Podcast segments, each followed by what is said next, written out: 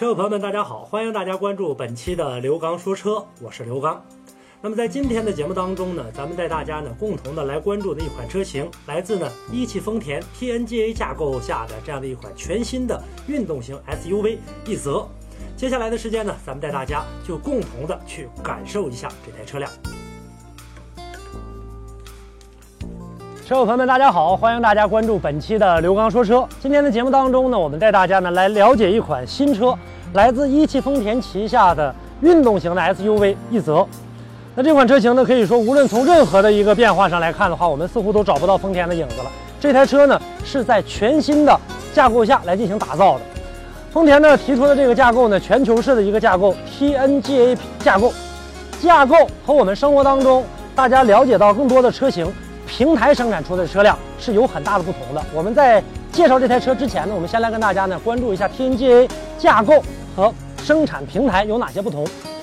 TNGA 的架构呢，可以说呢，它在日后的生活当中呢，它集成了很多，包括整车的销售，包括整车的制造，包括呢整车在未来的这样的一个发展，它都囊括其中。而平台呢，更多的是那种呢啊模块化的这样的一个生产。其实呢很简单，就像我们身后的这栋楼一样，架构呢我们可以呢想象成的就是这一栋楼。里面的所有的这个格局，你可以任意的去进行的这个切割，都是呢可以随意的进行改造的。而平台呢就不一样了，同样是这栋楼，我们从一楼到顶楼，它的这个格局都是一样的。比如说都是两室一厅，我都是三室一厅，架构它的宽容性会更大。架构包含了平台，而平台呢是包含不了的架构的。包括在未来的这个汽车生产制造的过程当中，架构式的这样的一个生产模块化。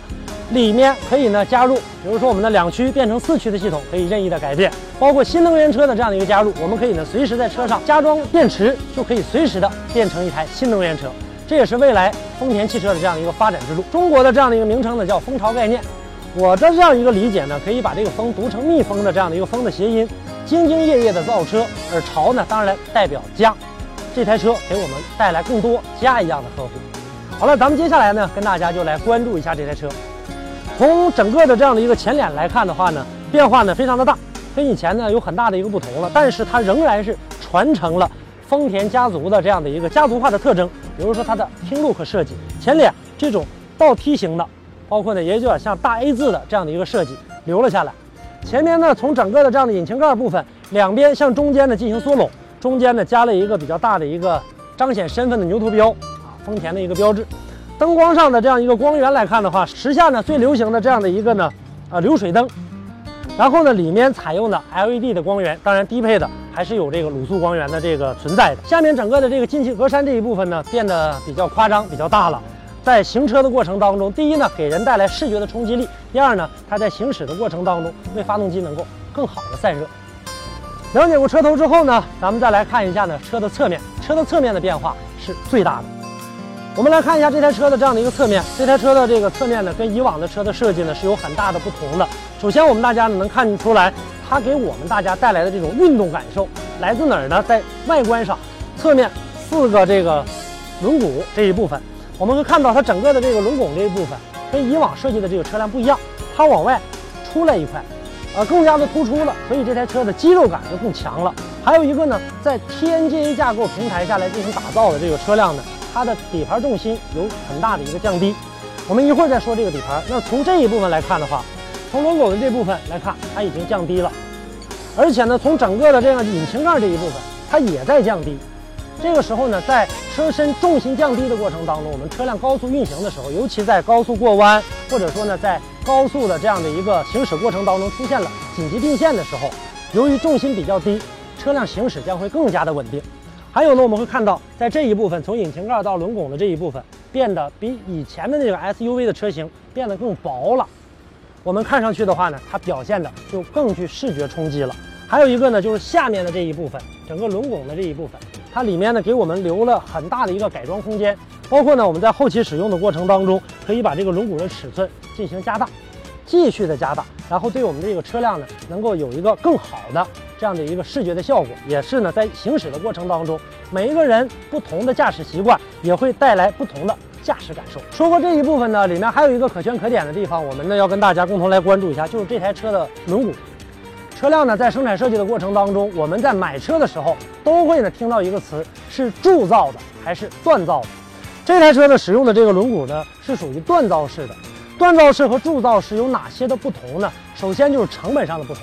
铸造式的将会更加便宜，锻造式的成本呢一定会有所增加。那这台车呢，在这个价位当中，二十万以内的这样的一个车型，我们能买到这种锻造式的轮毂呢？丰田在做车的时候还是很有良心的。咱们跟大家呢来说一下锻造和铸造的不同。整个的这个轮毂的这个造型，大家看到了，非常的漂亮。那么铸造式的，我们大家更多的了解到的都是那种钢圈，而呢锻造式的，大家更多了解的是一种合金圈。首先呢，它们俩有一个本质的不同，合金圈在重量上要比呢铸造的这种钢圈要轻。还有一个最大的好处呢，就是它在车辆高速运行的过程当中，它整个的散热的这样的一个效果表现的会更好。说到呢这个锻造和这个铸造，在整个样式上。它也有很多不同的。那么铸造式的，我们可以呢理解为把一个金属的这个液体灌进这个模具当中，然后呢进行成型。成型之后的话呢，啊，它由于受到整个设计的这样的一个原因，造型呢相对来说比较单一，而且呢在使用的过程当中，铸造的里面由于呢它浇灌的过程当中，整个轮毂的这个材质里面呢会有这种气孔的出现，所以说它的坚固程度就没有锻造的好。还有一点呢，就是整个的这样的一个造型了。锻造的这个过程当中，它通过呢反复的进行这样的一个浇铸，然后呢对这个轮毂的这个造型、外观造型进行的这样的一个设计，它才能造出呢啊这样一个漂亮的一个花纹式的这样的一个轮毂。所以说锻造和铸造在本质上有区别，而且呢在后期买车的过程当中，由于它的这样的一个设计，也会呢导致这台车生产制造的成本的上升。所以呢在二十万价格以内来买到这台车的话。丰田在这一点做的比较好。通过轮毂的锻造和铸造之后呢，我们接下来再往里看一下，里面整个的这样的一个防腐涂层做的还是非常到位的。目测一下呢，基本上能达到百分之九十以上的这样的一个覆盖，呃，可以呢让我们在生活当中，无论是外部环境的这样的一个侵扰，还是呢我们车轮在跑起来的过程当中，道路上所带起来这个杂质对我们车身的这样的一个腐蚀，都能起到一个相当大的保护作用。还有一点呢，它可以起到一个。隔音降噪的这样的一个功能，里面我们可以看到，基本上呢都是有这种防腐的涂层的。另外呢，这台车呢使用的呢是前面麦弗逊式的独立悬挂，后面呢使用的是异形的多连杆的独立悬挂。在我们行进的过程当中，这台车之所以能给我们带来的那么好的这样的一个支撑，还有呢，在我们行驶过程当中滤震表现的更加的优秀，我们要感谢这套悬挂系统。可能更多的车友们大家都知道，好多车型身上都是这套呢啊悬挂系统，但是。选择的材质是有很大的不同的，所以说这台车的用料还是比较厚道的。刚才我已经说过了，TNGA 架构下的这样的一台车呢，它把重心降的低了一些。我们可以看到，从 B 柱的这个方向下来之后，离地面的这样的一个距离，要比原来呢离地间隙呢要更小了。但是呢，它虽然降低了，却也保证了整车的这样的一个通过性能，不会呢和我们大家所担心到的会行驶在。不同的这个路段上会刮蹭到底盘，当然你不能把这台车呢理解成的那种纯粹的越野车型来开，因为呢它毕竟呢是针对城市的这个道路来进行开发的，而且这台车呢也是极具运动性的。一会儿我们会跟大家讲到呢发动机和变速箱。再往后来看。由于呢，整个的在生产设计的过程当中，车型外观的这样的一个限制，我们会看到，从整个 B 柱呢到 C 柱呢，它收敛的呢相对来说呢是比较急的，而且呢是一个比较大角度的一个上扬。这个时候呢，第一，它保证了整个外观的这样的一个协调，但是有一个缺点，就是坐在后排的乘客，他的视线就不会那么好。咱们再往下来看的话呢，我们看到今天拿到的这台奕泽试驾车上面呢，它有一个很大的一个钻石标志。这台车呢叫钻石切割技术，我们可以看到整个车门上起来的这样的一个线条，都似乎显得非常的锋利，而且呢看上去的话要更加的具有呢这种运动的气息，并且呢会给这台车呢提升很大的一个高档的这样的一个感觉，源自于呢它整个的这样的一个钻石切割技术。往上来再看呢，这里有一个可圈可点的地方，因为今天我们拿到的是白颜色的试驾车，双拼色的这样的一个门把手。让我们大家在开启后门的过程当中更好找到这个门把手的位置。还有一个呢，它在整个生产设计的过程当中，它有一个人性化的设计，就是我们无论用左手还是右手来开启这个车门，都会显得呢更加的顺畅。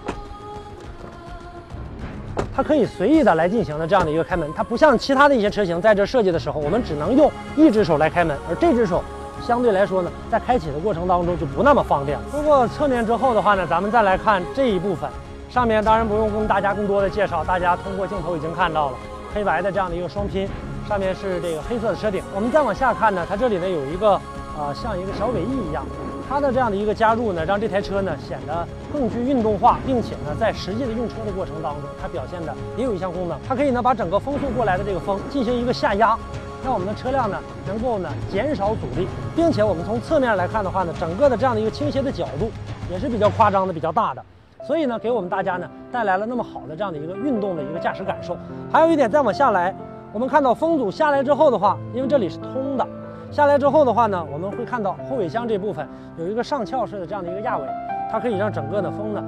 更好的传递到这个车的身后，不会给我们车辆的风阻呢带来更大的一个影响。当然，它呢不仅仅起到美观，还有一定的功能性。我们再往后面来看，回旋式的一个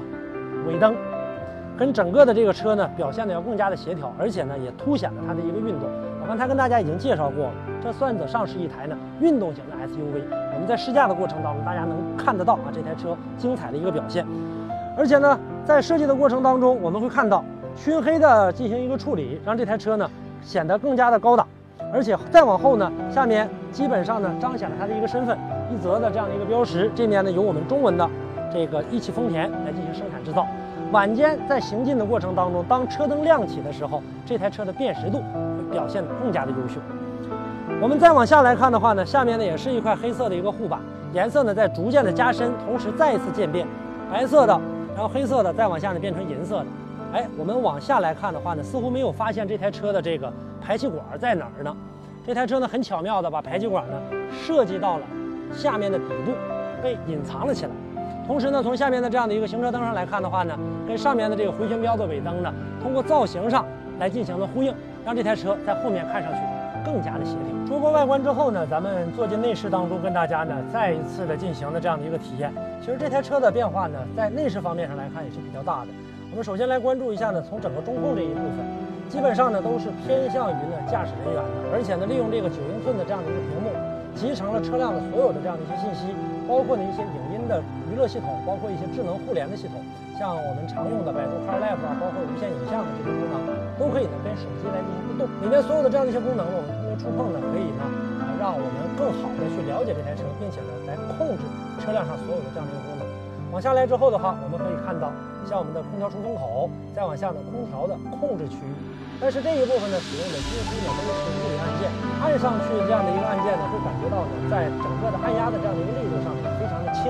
所以说我们呢在后期使用的过程当中，它能够呢让我们更容易上手，更好的操作。那么咱们再往下看，有一个很小的一个储物格，然后呢下面呢是我们的杯架，再往后来呢，我们可以看到呢它的这样的一个挡把的这样的一个。从这个挡把的这样的一个外形来看的话呢，似乎呢跟方向盘呢形成了呼应，表现的也很萌，并且呢握感也很舒适。咱们再往后来看的话呢，像电子手刹、自动启停、Auto Hold，加上呢车身稳定系统等等这些按键是一目了然、触手可及的。再往后来呢，我们可以看到呢，一泽设计的这个杯架还是挺有意思的啊，分为呢这个上下两层，可以根据呢装的这个饮料的大与小来自行的进行调节。应用呢也非常简单，通过里面的一个盖板，然后呢咱们来进行调节。再往后呢是一个宽大的中央扶手箱，这个中央扶手箱虽然说呢面积并不是很大，但是深度是比较大的。左右的空间不是很大，但是上下的这样的一个距离却很长，方便呢我们一些较大的一些小物件放在里面，可以呢随时的进行取拿。右侧呢是比较宽大的这样的一个手套箱了，方便呢更大的物件。咱们现在把目光呢挪回到呢我们的主驾驶。在这个位置上，我们来看整个方向盘是一个囧字形的啊，这样的一个方向盘，三辐式的，看上去呢非常的萌，而且呢实用性也非常的高，因为上面集成了所有的这样的一个控制按键的功能，包括像我们的车道偏离辅助预警啊，包括我们的蓝牙电话呀，包括呢我们在使用车辆的一些影音功能上，都是呢可以直接的进行的这个触碰就可以操作到的。还有下面我们的巡航定速功能，然后呢。我们的仪表盘呢，使用的这种传统式的机械式的这种指针仪表盘，当然它有它的这个好处，看上去可能没有液晶式的显得那么高档，但是呢，它的指向精准程度，尤其在北方冬季的时候，它表现的将会更加的优良。中间的一块呢，小的液晶屏幕显示了车辆所有的运行信息，我们可以一目了然的来了解车辆的状况，并且呢来控制车辆。整车的这个内饰材料呢，我们也可以看上去，但凡呢我们能够触碰到的，基本上使用的都是这种软质的这样的一个材料，而且下面的这种双拼色呢，看上去让这台车呢表现的呢要更加的立体。